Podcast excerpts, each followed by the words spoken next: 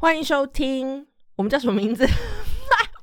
等一下，欢迎收听文艺青年自助餐。再一次，欢迎收听文艺青年自助餐。我是咪咪，我是谁？谁？夫妇。How you doing?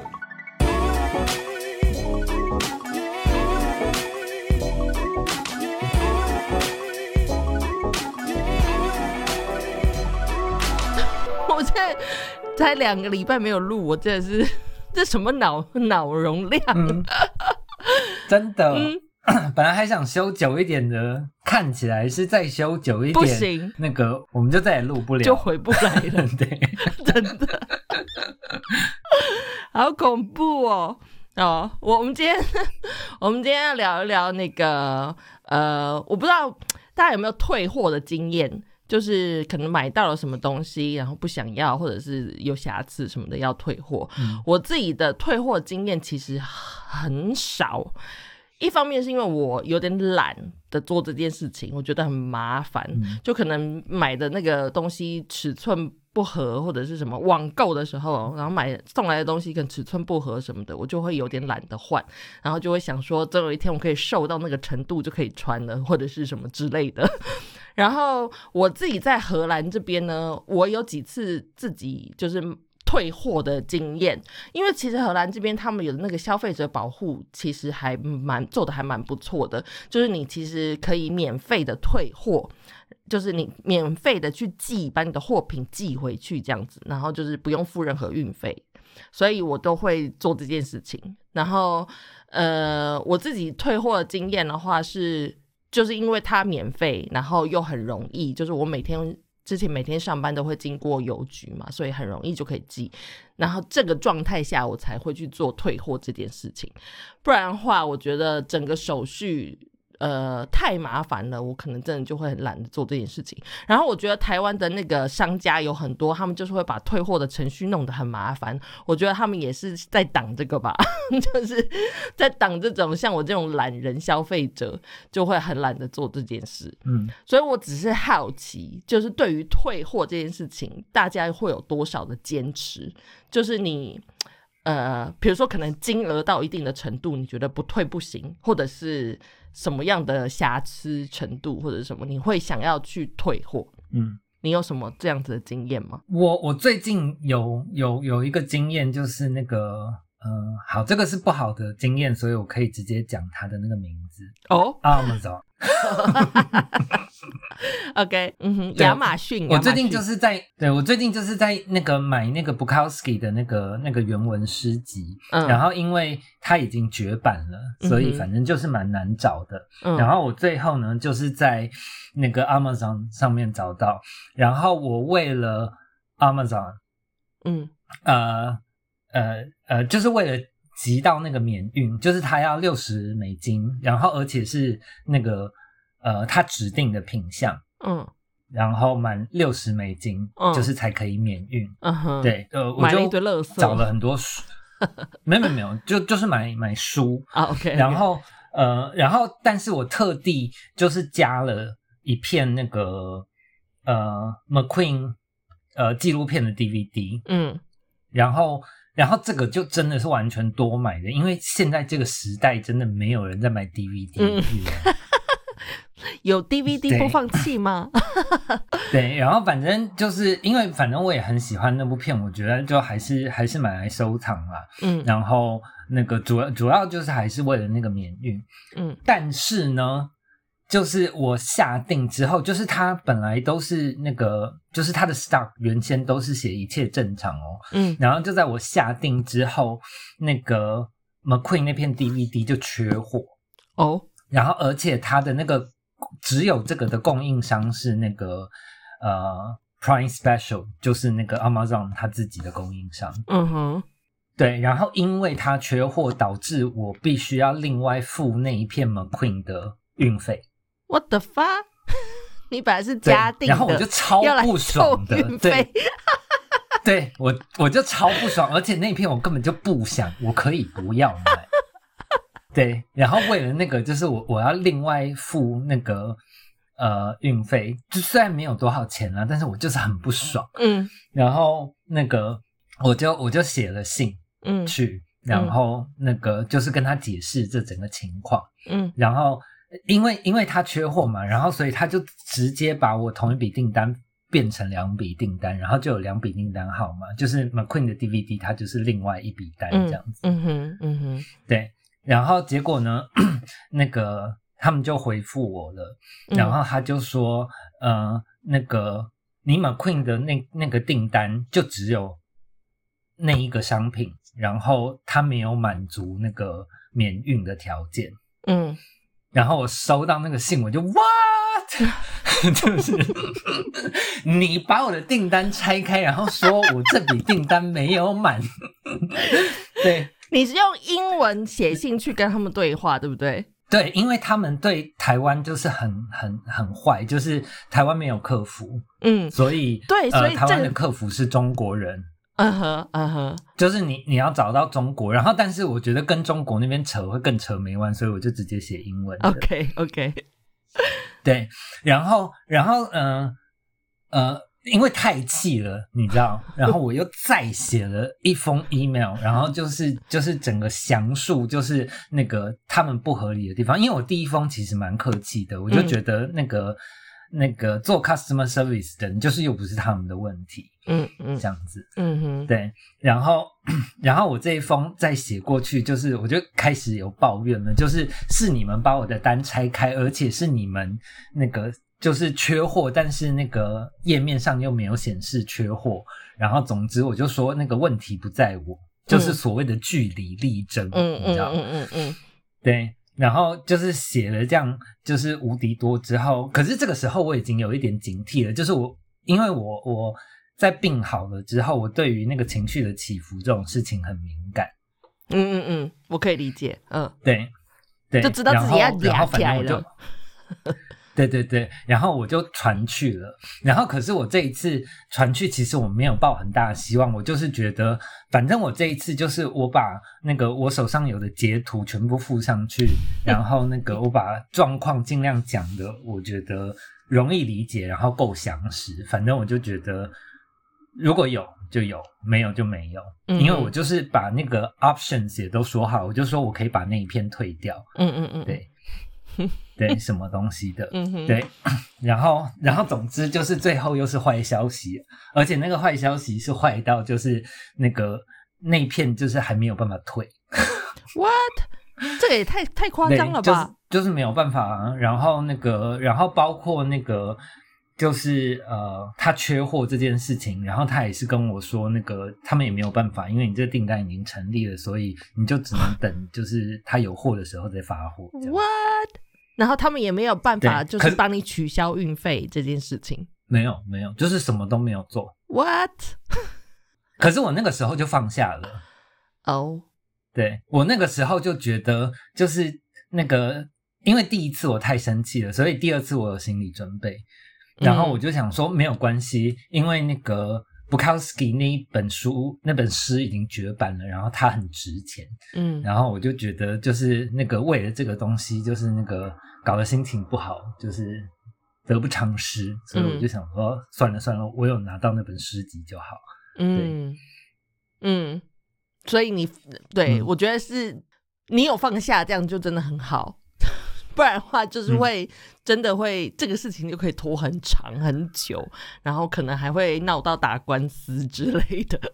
因为我小时候就是这样子的人啊，就是会去打官司的人。对对对，对对 对，就是放火烧他们公司。因为我自己有一次在这边，我订了一个。化妆品，然后那个化妆品公司其实是荷兰蛮出名的，就是他们是进口商这样子，还蛮大的品牌。然后我就跟他们订，在网络上订了化妆品，然后订了之后呢，等了很久，化妆品才来。然后寄来的时候呢，他们里面那个就是一整个大箱子，里面竟然什么东西都没有，就是一个空箱子。就我打开来，里面是空的。然后我那时候就傻眼，我就我就立刻就拍照。存证，就是我打开的时候是空的这样。但是其实这个照片也是可以作假的嘛。反正总而言之，我就是打开里面是空的，我就照相，然后我就立刻就是传讯息，就是到他们的客服信箱去这样子。然后那个客服信信箱呢，他们也很快就回复我了。其实到目到到这个程度为止，我都觉得还 OK，就他们很立即的回复我，然后就说哦，怎么会发生这种事情呢？那我们需要做一下调查，这样。然后他们就就说他们会去去调查一下，到底这个运输过程中到底发生什么事情。然后这个调查呢，就等了很久，好几个礼拜，然后都没有人回我，所以我就有点生气，我就问他们，我就又传讯息给他们，我就说那个，我觉得我可能会在别人眼眼眼中看起来是个 OK，但是我那时候真的很生气，就是觉得为什么我好像有一种被我被人家质疑。我偷东西的感觉，所以我那时候是因为这个这个感觉，然后就生气，就气起来了。所以我就写讯息给他们，我就说，我觉得，呃，我不管你们那边的后面的作业是什么，我说我可以理解你们想要调查清楚。就是前因后果，然后货物到底去了哪里？但是我觉得，我身为一个消费者，我不应该承受这些东西。我说，我就只是付钱买东西而已。我觉得我应该要先收到货品。然后我就说，如果可以的话，我觉得你们比较好的做法是，你们就先把我的东西寄来给我，然后你们再去进行后续的调查。然后我觉得我写的很，呃。我觉得我写的很不客气，因为我那时候真的很气。我觉得我被他们怀疑，就他们好像是在怀疑我是那个就是骗他们的人。就是其实我有收到东西，但是我给他们一个假讯息这样子。然后我也可以理解他们会这样怀疑人，一定有很多人做过这种事情嘛。然后所以我就说，我就，但是我还是很气，所以我就写了这封信。然后他们。呃，客服收到信以后，很快就又回复我了。我觉得他们也很有礼貌，他们就说：“哦，真的真的很抱歉，让你有这种感觉。”然后他们隔天就把东西寄来给我，然后他们再去后续做其他的调查。对，但是我觉得是因为我被那个那个事件，我平常也不是会做这种事情的人，因为我真的很懒，就是我觉得我是被那个就是一一个情绪。嗯，怎么说？被烧到，你真的就会那个燃点就会爆起来，就是你会很很想要去做这种事情。我以前也听人家说过一个理论，是说，呃，通常会积极回复 email 的同事或者是人，都是比较命的人，就是比较呃命要怎么说成中文，就是比较艰涩、比较坏的人。然后，因为他们会想要立刻的反驳你，所以他们才会立刻回复讯息。不然的话，就是很少会有人这样子做。然后我觉得会退货，大概也是这样子的心情。你要有一个点被击到，你才会去做这件事情。但但是呃，因为现在就已经变成是一个呃电商的时代了，嗯嗯。然后我觉得这种情况只会越越来越常发生。然后我接下来讲的这个东西，其实我不希望各大公司听到，就是 就是呃。就是我觉得现代人大家都都有蛮多呃线上购物的经验，嗯，然后以我自己来说，我现在越来越觉得，呃，其实呃完美的售后服务是一件很邪恶的事情，嗯，就养养大了胃口，养大了消费者的胃口，这样吗？嗯，不是那个层面上的，嗯，而是。呃，他今天呃售后服务越好，你就会越不加思考的进行购买这个动作。哦，嗯，好像是这样子诶。对啊，所以所以其实我很感谢这些嗯售后服务不是这么好，或者是他们有自己原则的公司。因为譬如说像 Amazon 这次，我我很不开心。然后呃，我我觉得在我下一次呃。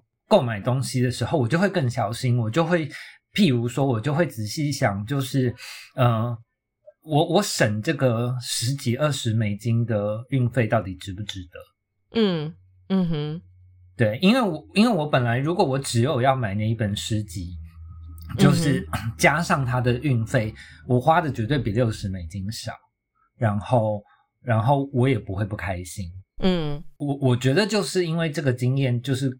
告诉了我，就是我可以真的只买我自己想要的东西，然后又可以花更少的钱，嗯，然后可能又会更顺利。就是我为什么要多花这些钱？就是制造更多的问题给自己，这样子。嗯哼，就像那个有去过那个 Costco 买东西的人，嗯，一定都就是你最后买回家的，一定都是你本来没有打算要买的。真的，我有一个 我有一个学就是经济就是消费的呃的朋友，他就在学经济理论的朋友，然后他就有讲过一件事情，他说其实你一般在市超市里面，比如说你看到东西买一送一。你就会想要买一送一，你就会买两个东西。但是其实很多时候你根本不需要另外一个东西，所以你要想的应该是你自己想要、你自己需要多少东西，然后你去买。像买一送一，你其实根本不需要那个多的那一份，那你就是多花那一份的钱。就是呃多多浪费一份的东西这样子，你买了也不会用，然后就是摆在那浪费，然后或者是你可能呃就是什么加加一件多呃加一元多一件之类的，你就是要多花那个一块钱去多那一件你不会用到的东西，那你何必呢？嗯嗯，对，他说那个很多这种。这种呃消费的术语，其实都是在玩弄你的心理，你知道？你你如果自己不知道你自己想要什么的话，你就会很容易的一再进行的消费，然后浪费很多东西，就是你根本不需要那些东西。对啊，像我之前我之前看那个日本，他们也有做一个实验，嗯，就是呃，他们呃，反正就是有有有经济学家就是提出呃一个理论，就是呃大量购买这件事情，就是不是不一定划算，而是一定不划算。嗯嗯嗯嗯嗯，对。然后反正他们后来证实的原因就是，呃，不管什么东西你大量购买，呃，其实。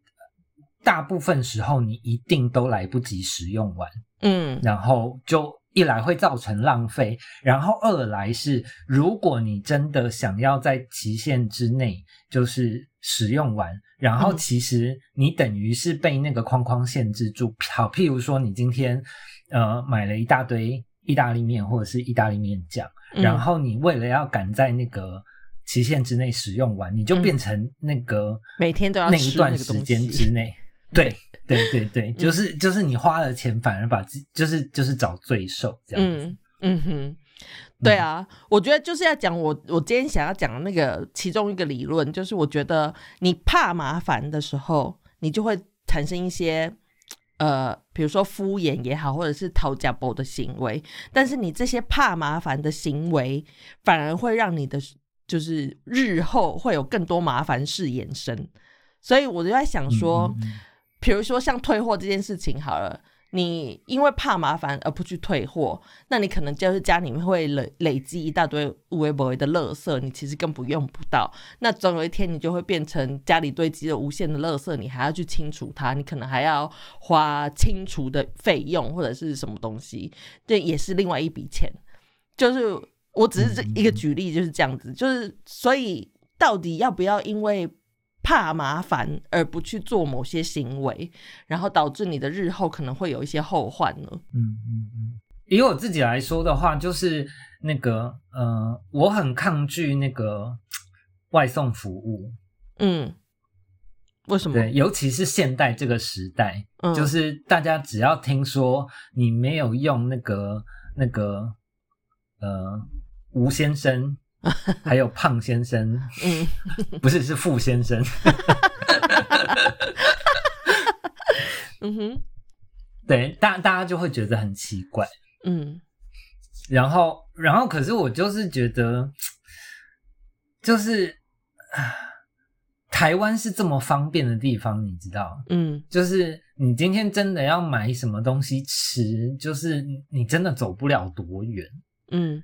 是真的，然后对啊，然后我就是觉得，就是再这样拦下去，就是那个我们就完蛋了，就是就是变成那个骇客任务里面的一团肉球这样。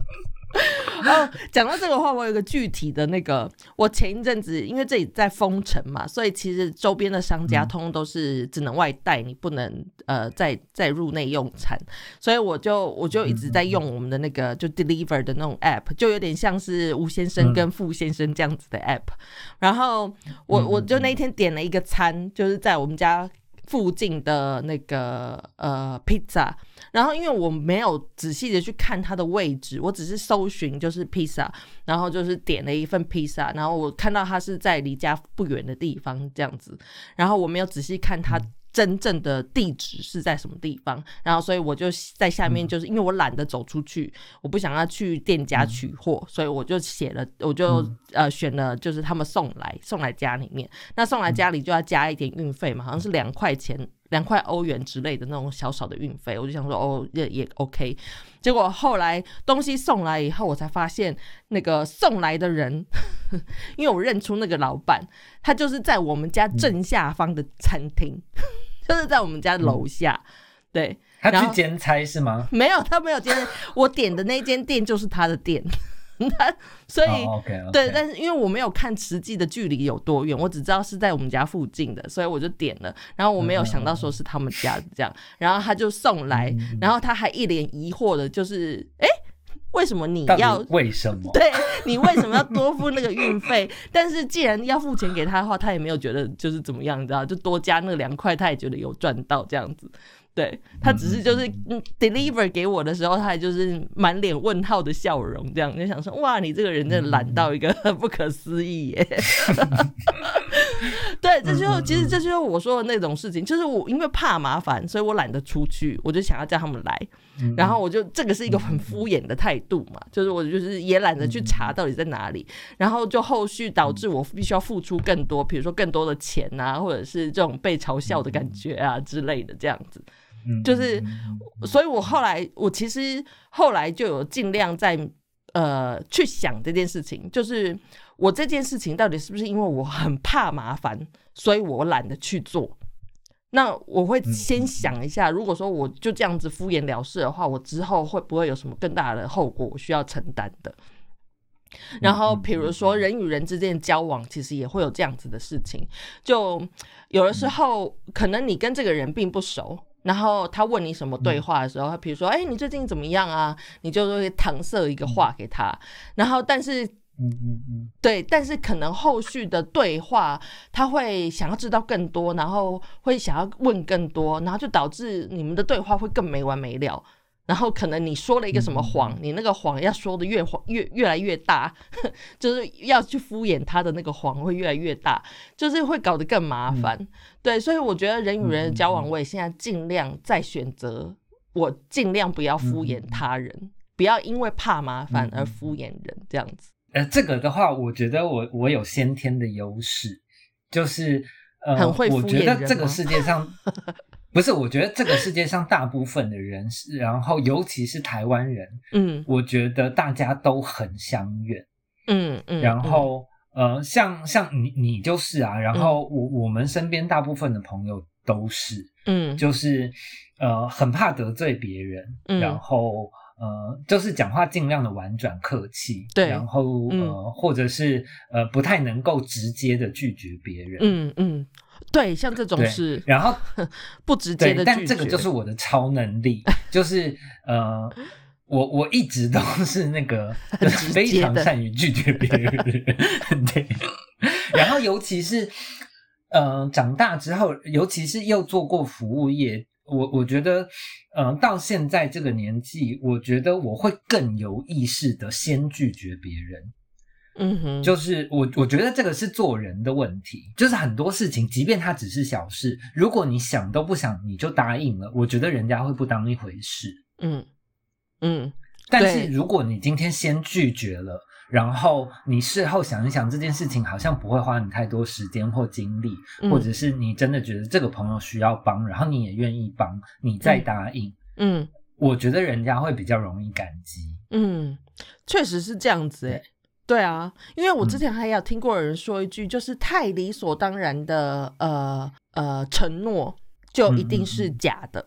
就是我忘记我在哪一部电影里面看到人家说这句话，然后我觉得就是这样子，就是他他他答应你的太容易，就是一听就是。就一定是骗人的嘛，就不可能是真实的。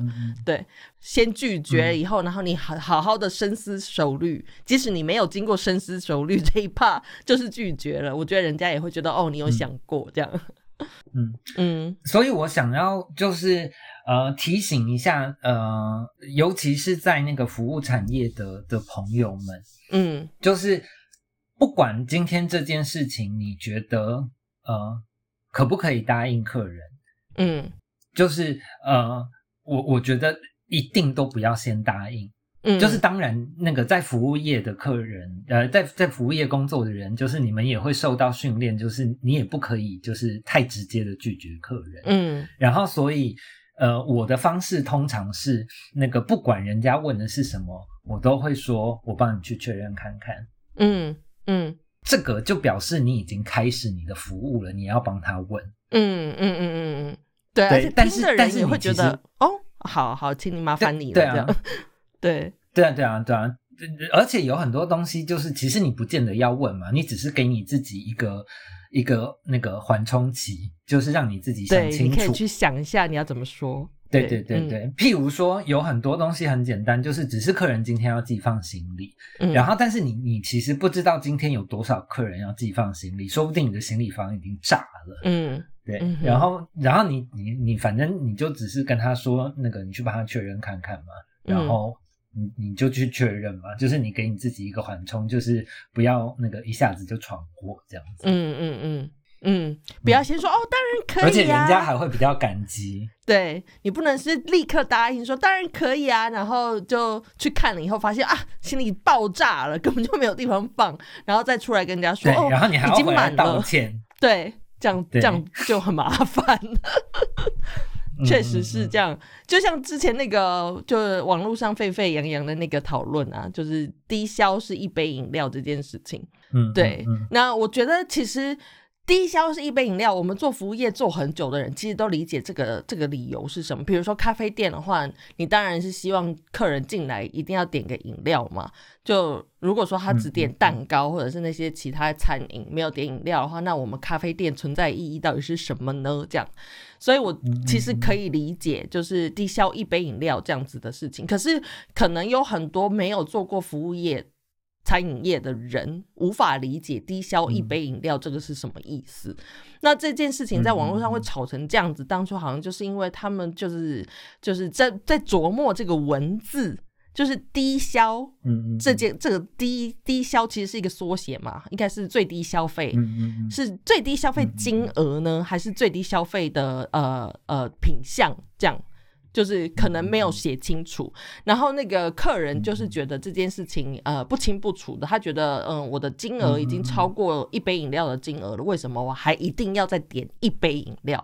就是就造成了客诉嘛。那我觉得可能跟服务人员的态度也其实真的有很大的关系。就像你刚才说的，如果说我是服务人员。然后我在遇到客人直问我低消一杯饮料这件事情的时候呢，我可能就会跟他说：“哦，我去帮你确认一下，就是是不是一定要这样子？”对，那我觉得听的人可能也会觉得：“哦，好，我真的有有人在帮我处理这个问题，这样，而不是你就是说哦，低消就是一杯饮料，就是规定就是这样。”那我觉得听的人当然会觉得很不爽啊，就我凭什么？那我进来之前你们没有跟我说就是这样啊，这样。对，所以我觉得那个是态度的问题，当然也是有。对啊，这这件事情其实我还是觉得怎么说呢？嗯呃，刚刚也说过，就是我小时候是是这样子的人。我小时候觉得据理力争是一件很重要的事情。嗯，然后但是呃。长大之后，呃，其实其实我中间真的有困惑过很久，因为我小时候真的是一个很爱吵架的人，就是吵架是我的兴趣。嗯，我们听过很多故事了。对，就是怎么样，就是不带脏字的羞辱路人 之类的事情。嗯哼，对对啊，然后呃呃，就是越长大之后越开始检讨自己。我我觉得我现在比较变成。就是呃，与其得理不饶人，就是我宁愿我我我啦，我现在都会提醒自己，就是得饶人处且饶人，就是呃，我我我觉得这个是修养，嗯嗯嗯嗯嗯，对，因为因为我觉得那些会争的人，就是他们就是仗着呃自己是知识分子，或者是自己是对的，反正一定是他有一些优越的情节跟认同，嗯。对，然后然后他才会做这些事情嘛。嗯哼，然后所以我觉得，嗯，今天就是嗯，只要他是这种人，那你不管写的多清楚，就是没有用。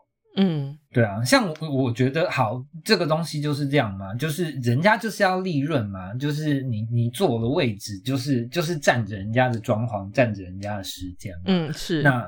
所以，我今天，所以我今天要怎么写？我要写那个低消是我们的五成利润吗？这样很清楚啊。但是你开心吗？对啊，就是，嗯，对，对啊，就是你到底要我说的多白？对，就是你这个不是在给你自己找难堪吗？对，这真的是我觉得很像，我觉得真的很奇妙，是台湾的呃店家们，特别是台湾的店家们，很爱写详细的规则。然后不管不不呃不仅仅是店家们，比如说你在公家机关，比如说像呃邮局也好，或者是在捷运站里面也好，你就是可以看到满满的规则。然后甚至有商家就是那种自助餐店之类的那种，你要自己去取餐用餐的那些店，他们的规则会写得更详细。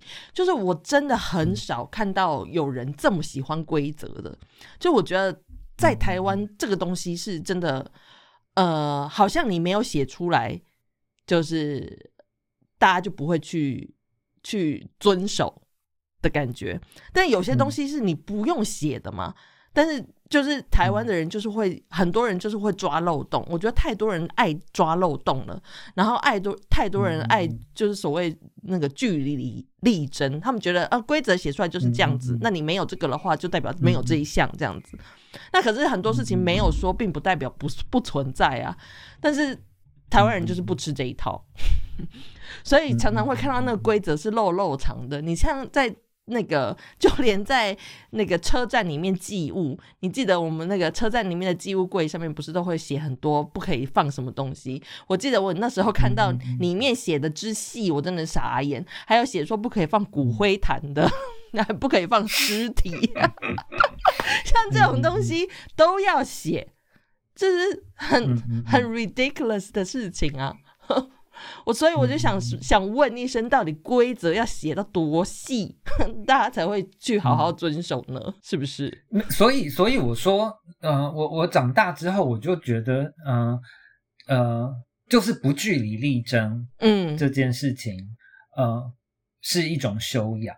嗯哼，嗯。对啊，因为好，就像我刚刚说的，就是呃，人家店家就是要利润嘛，所以其实讲到底，就是你你你今天你是个知识分子，尤其是那个呃写那篇文章的人是个名嘴，你不不可能不知道人家要的是利润嘛。嗯哼。然后那那所以你就是摆明不想要给人家利润啊。就是如果你真的觉得你的消费力很高，然后你已经消费了一千多块，那你点一杯饮料又怎么了？嗯嗯哼。对啊，所以讲。讲到底就是你不想要给人家赚钱嘛，嗯，那那你不想要给人家赚钱，就是你这么大声，就是就是 就是给自己找麻烦呢。对啊，对啊，因为心情又不好。对啊，因为像像我在看，我就会觉得，哦，就是如果你真的是个名嘴，然后你自己在文章里面也说，就是你的消费力很足够，然后那个。但是我我看你，你就是一个不想要给店家赚钱的人嘛。就是你今天是在台湾哦，你今天在欧洲的话，你就是不给人家小费嘛。嗯。然后，但是你今天在欧洲，你要是不给人家小费，人家店家根本就会把你轰走。嗯，就觉得你超没有礼貌。对啊，对。对啊，对啊，所以讲到底就是没有礼貌。对，就是你到就是没有礼貌。我觉得是好意思。还我觉得还有一个是没有同理心。我真的觉得同理心这件事情，如果说你是消费者的话，你带入同理心，你就可以理解店家这样子的要求是为什么。就是你就不会去争这种无聊的文字游戏了，对。然后我觉得那些那些呃，比如说规则很多，像那些自助餐厅，有的会写说哦，请请请把餐盘放好，然后请把回收丢入什么什么，就是会写很细项。我觉得他们一定是吃过很多亏。那如果说消费者有同理心，你去消费的时候知道店家很辛苦，你就自己把这些事情都做好了，那人家需要写写那些。就是这么多 详细的规则来规定你嘛，就我觉得是一个双向的一个循环，真的。而且我觉得，尤其这次的事情，就是他他又算呃是一个名人嘛，嗯。然后我觉得这种东西很容易判断人的高度咯，就是就是我觉得你是一个名人的话，你你更应该用你的资源去呃呃怎么说？就是呃就是我觉得对那那个那个人来说，就是呃。这个也是一个公关的时刻嘛，我们不说公关危机，嗯哼，对，就是就是这个可以把你的名声弄得更好，也有可能会把你的名声弄得更差。然后，但是呃，目前我们看到的情形就是，他就是仗着自己是一个名人，嗯，然后就在教训这些店家嘛，他就觉得这些东西不。不公平、不合理，嗯，对，就是一个石头砸鸡蛋，对啊，就是真正 真正有高度的。好，譬如说，我以前看到，就是呃，就是真的有那种很呃呃，我们呃俗称 old money，就是真的呃很有钱的那种有钱人，然后教养又好，嗯，然后那个我在餐厅看过，就是呃他点了餐，然后但是呃人家送错餐了，嗯哼，然后然后这个对有有钱人来说就是呃。呃，怎么说？就是呃，对于那种有钱人会消费的店家，这个其实是很致命的错误，你知道吗？嗯哼。对，然后，然后，但是那那个人他就是说，哦，我只是跟你讲一下，你送错餐了，然后那个就是下次要小心，但是这一次没有关系，我就吃这个就好了。嗯，对，就是我的意思是，当你今天是一个名人，然后你做这种事情的时候，人家会放大来对你更加的对。就对啊，就是人家会会对你更加的赞扬，然后那个你就会有好口碑，就是在外面流传嘛。嗯哼，对啊，所以我觉得就是 讲难听一点，这就看出来那个那个名嘴就是一个那个不太有智慧的人。我觉得他就是被执念绑住的人，就这也是我们今天要讲的这个东西啊。执念这件事情，我觉得很多时候都是一个执念。像我退货会想要退货，就是因为我被我被气到了。然后你一被气到，你就会有一个，我觉得就是脑神经会断，会断线。就所以你那个那个时候，你没有办法真正去想什么。我觉得。他这个所谓的名嘴，他在发生在餐厅里面用餐发生低消这件事情的时候，我觉得一定是有某个 moment 他被气到，他可能嗯对，就可能他的燃点比较低，所以他被呃服务生气到这样子，所以他后来才会写了这么一长篇去呃没事找事做去找茬这样，然后我觉得我觉得就是他。再被气到那个时候，他就会产生那个执念，就会觉得啊，不行，我一定要报仇，或者是我一定要出这一口气什么之类的，所以他就会因为那个执念而去做很多，就是后续呃，就在一般人眼里面看来没有必要去做的事情。然后有的时候你也会说，这个就是呃。有人会说这个是原则问题，你记得我们看那个《利咕利咕新年财》里面不是就有这样一大段吗？这个电影就大概有二十年前了吧？大家知道这部电影吗？就里面他们不是一直在讲，就是是原则问题吗？可是其实那就是执念，那根本不是什么原则问题。他们就是用一个一个这个执念，然后去做一些很很无厘头的事，就对，去伤害他人这样子。那这个执念，你到底什么时候？你一定会有在某个 moment 意识到，其实你在做这件事情，其实就是那个执念造成的。那你在什么时候会想要停停止？就是有个停损点，有个台阶下，这样就不要继续向下去。嗯，我觉得我我我不太是一个会找这种台阶的人，所以我一旦那个执念开始，我就是会走到走到底。我年轻的时候是这样子啊。所以，所以我，所以我现在是，嗯，怎么说？我就不开始那个执念。我现在是已经到这种程度，我就干脆不要有那个执念。但我一旦有执念，我就会把那个执念走到底，就会很疯狂。所以我自己都会觉得那个很累。我是一个没有办法知道什么时候要休息的人。所以我很好奇，你的话你会吗？因为你以前也是这种会把执念进行到底的人啊。嗯嗯嗯，我觉得就是因为我小时候太疯狂，然后呃呃，所所以我现在都会呃很很呃怎么说，就是对这个东西很敏感，然后我也会尽力的提醒自己，就是不要这个样子。因为就譬如说。呃，我我小时候就是很容易不甘心，就是什么东西都要不甘心。嗯，像我小时候，我记得那个，譬如说赶公车这件事情，就是如果那个呃，我跑到公车站，然后公车刚好关门开走，然后我就会在公车站大哭。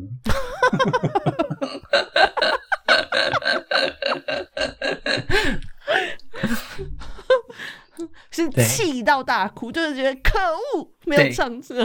对对对，没有啊，你记得吗？就是我，我记得我们以前在那个那个成品上班的时候，嗯，然后那个有一次就是是我自己蠢，就是把那个呃机车的钥匙，就是那个锁进那个哦，锁在那个机车置物柜，对对对，椅子下面。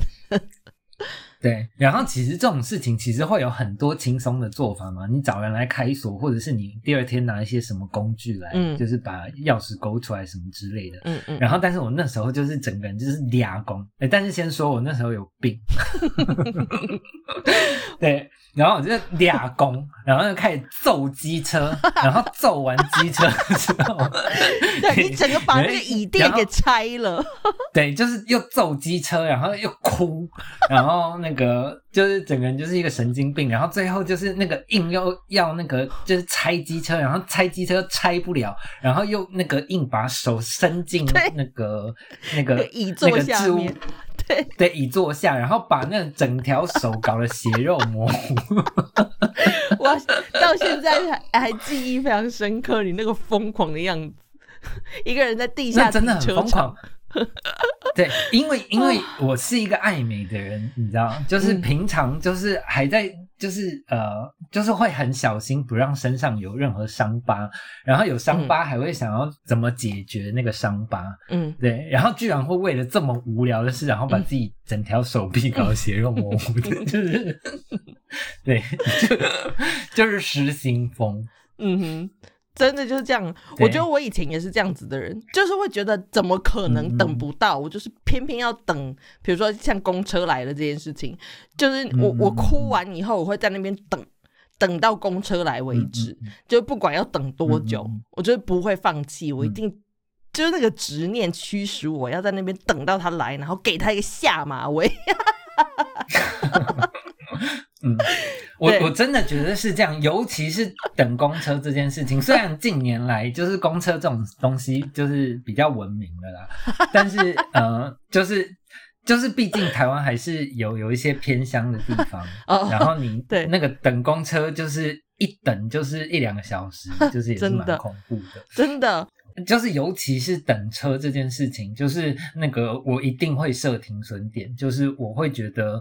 呃，我我会先想有没有什么其他的办法，嗯，对我会先想其他的解决方法跟替代方案，然后就是如果有解决方案，然后替代方案的话，那个我就会估计一下，就是那个那我有多少时间可以可以再等一下这个车，嗯，对，然后如果没有的话，我就会那个就是尝试别的方法，嗯，因为我觉得等公车这种东西，就是等待这种东西，就是。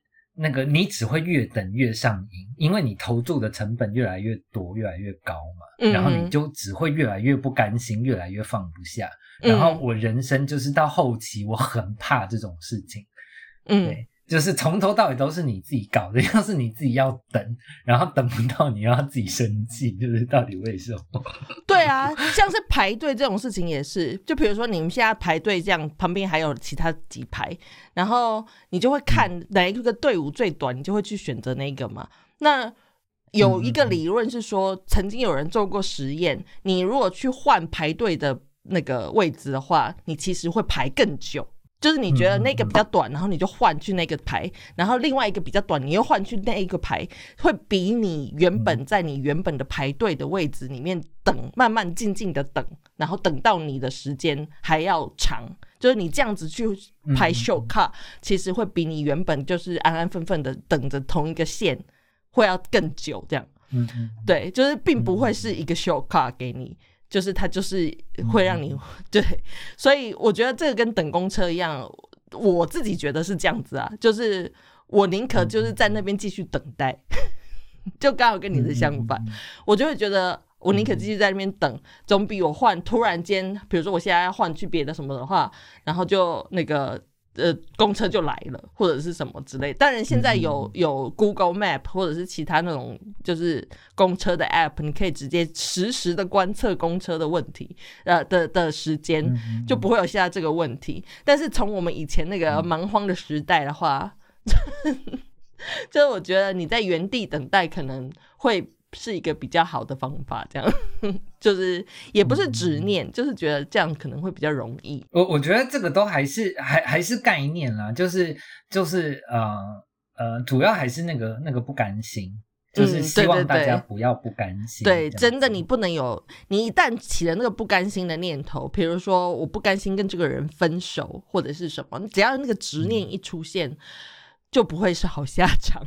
嗯嗯嗯嗯嗯。对，好啦，那反正我们今天要讲的其实也就是执念这件事情啦。就是如果说你能够放下，真真的真的是这个，真的是放下屠刀立地成佛。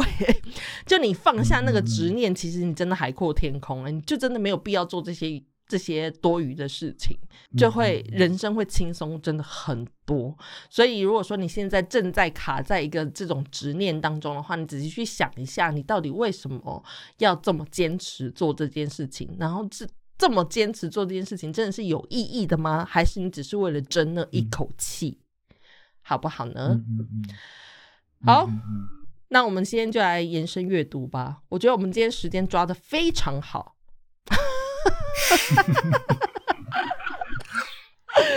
嗯，对，就是还不错，有在，我有在控，我有在控。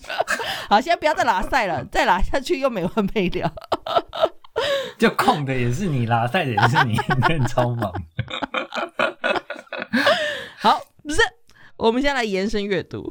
你先，你先来提吧。你要延伸阅读的东西。嗯。呃，我想要推《流浪者之歌》。嗯，这是一本小说。对对对，就是今天讲的是执念跟跟就是不甘心这种东西，我觉得太太大了啦。就是那个，对，就是那个，呃，你想要修行的，你就 自己想办法 去深究。就是，对啊，对啊。然后，然后《流浪者之歌》是我我可以想到最最接近的东西了。它就是呃一个。呃，德国的作家，然后写了他虚构的那个呃悉达多的故事。他虚构的是他想象的吗？还是他去钻研那个故事，然后再加入自己的想法？这样？呃，我觉得都有，就是大背景就是那个悉达多修行的故事，当然后但是里面的细节一定是他自己加了天醋进去。OK OK OK，就等于他自己做的野史这样子的感觉。对对对，嗯对，然后然后另外两个就是其实推了太多次，然后真的 那个自己都觉得有点那个羞耻，再讲一遍。对，你就觉得大家听的那个耳朵出油。对，然后但是那个我我我就大概讲一下啦，就是呃这两部是《斗争俱乐部》跟《Lucy》。嗯，那我这次想推这两部是呃大家可以用这个这个心情去看看。就是呃，我觉得摆脱执念这件事情也可能变成执念。嗯嗯嗯哼，对。然后因为这个东西真的就是很很深，然后很难跟大家讲，所以大家就自己去看看，就是看可不可以参透。我个人是觉得 我啦，我现在就是就是你就是尽量放松，就是尽量懒就好了。对，就是如果你真的觉得你超级有执念，然后对什么事都不甘心，就是你太想要就是。改变这个就是可能也是有点危险，这是物极必反也是不好的。对啊，对啊，像斗阵里面就是那个，就是他就整个创造了一个非常帅的执念出来，这样。嗯。爱德华诺顿也是一线男星哎，你怎么 就只讲布莱德比特？没有没有啊，那是他创造出来的，就是就真的是一个很帅的执念嘛。然后，但是他后来也就是想要那个摆脱那个那个执念而不可得，就被揍的乱七八糟。他想要摆脱那个执念，也就变成了一种执念。这整个对对对，所以斗争是一个就是很很完美的故事。对对对，嗯哼，嗯，好，那我我要推荐的呢，就是真的是在讲执念的，很明显，他所有的电影，他所有的故事都在讲执念这件事情，就是韩国的那个知名的导演朴赞玉。然后他最有名的电影就是那个老老男孩嘛，后来还被好莱坞翻拍的。对，然后我们在我们昨天在 run 在讲 run down 的时候，就有讲到朴赞玉，就在说他他在好莱坞其实也有拍过电影。那我们就觉得他的那个执念，好像就是欧美的演员没有办法把他的执念演得这么深刻，就不像亚洲的演员们可以把他的那个执念就是演得这么彻底、这么恐怖这样子。对，我们在想说，可能真的是欧美人比较呃，就他们真的比较乐天，比较 free 自由。没有，我觉得是因为他们，我觉得是因为他们的那个社会福利比较好哦，所以他们不需要有执念，所以他们就不会像我们亚洲人有那个内建的不甘心，是生出来的。在在协议里的不甘心。对，就是打娘胎带来的 DNA。我真的觉得是，就是我真的觉得朴赞玉把那个就是亚洲人的那个执念，他的那个执念已经到怨恨的程度。我觉得朴赞玉都可以把那些东西拍得很很清楚，很可怕。像《Old Boy》老男孩里面，其实就有很明显的那个执念，他的那个执念，他这样可以就是复仇嘛？对对对，而且他十几年被关在那个地方。那个执念有多深？所以我觉得大家对于执念这件事情到底是什么有兴趣的人的话，就可以去钻研朴赞玉的所有的电影，他每一部他的复仇三部曲，就是可以都看一下，就是亲切的金子小姐嘛，对不对？然后老男孩，还有一部是什么？不记得哎，大家自己去 Google 一下，有三部。然后还有 我最近看了他呃最近的一部电影，就是二零一六年的《夏女的愿望》。哎，不不是夏女的愿望，夏女的诱惑，夏女的愿望是什么？夏女的诱惑。然后它里面的执念呢，其实也很清楚，就是一个想要逃脱的富家千金，跟呃对爱跟情欲的执念。其实那个里面也拍的很清楚，就是对任何事情你都可以产生一种执念。然后那个执念是什么？就是朴赞玉很厉害、很拿手的呃题材这样。然后另外一个，我觉得对执念也非常拿手的。人呢，就是我们的李安导演，就是刚刚讲的，就是他他们都是把亚洲人那种就 生下来就有的执念具象化的很很呃清楚的导演们这样。然后李安的话，我推荐的是《推手》这部电影，是那个狼雄的呃。他是主角这样子，然后这个是李安的，他这也是他的三部曲，好像是《父亲三部曲》里面的其中一部。然后我觉得也推荐大家去看一下那个执念，就推手里面有一幕其实是很经典的一幕，就是那个狼熊这个角色站在餐厅里面，然后那个就是十几个人围着他要把他拉走，但是他就是不要，他就是老固执，然后就站在那里这样。那一幕，我觉得那一幕，我每次看都觉得哦，鸡皮疙瘩，觉得好不舒服哦，就那个执念让我觉得很不舒服。对，好，所以大家有兴趣的话，就可以去研究这几部片，然后跟那个《流浪者之歌》去去去呃参透一下要怎么样反执念这件事情。对，就是我我其实一直以来没有特别喜欢李安的作品啦，嗯，然后但是呃，就是近几年我突然觉得知道他在干嘛了。嗯，对，就是我觉得他是一个自我认同问题很严重的人。嗯，是啊，他他的人生非常的，对我觉得这个也非常符合他自己的那个人设，就是他是一个他是天秤座嘛，嗯，然后那个早年又不得志，嗯，对，然后所以我后来看他，所以就是我我后来回想，就是他拍的所有片，嗯，就是他所有片的那个那个。怎么讲？那个基底我觉得都是同一个，嗯，就是，呃，你不被认同的时候，你要怎么办？嗯，要有被讨厌的勇气。就没，呃呃，他他其实不是被讨厌的勇气，他就是说怎么办嘛。然后里面就有各种应对。其实你可以那个仔细看看，就是我觉得蛮有趣的。像最新的那个双子杀手也是，就是你到底是不是你？嗯。然后，然后少年拍也是嘛，就是你说的到底是真是假？就是船上到底是动物还是人？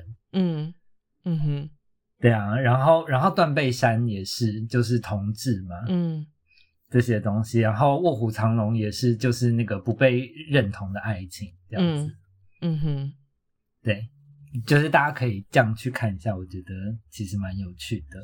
好的，那我们今天这个这一集就这个执念的单元就到这边结束了。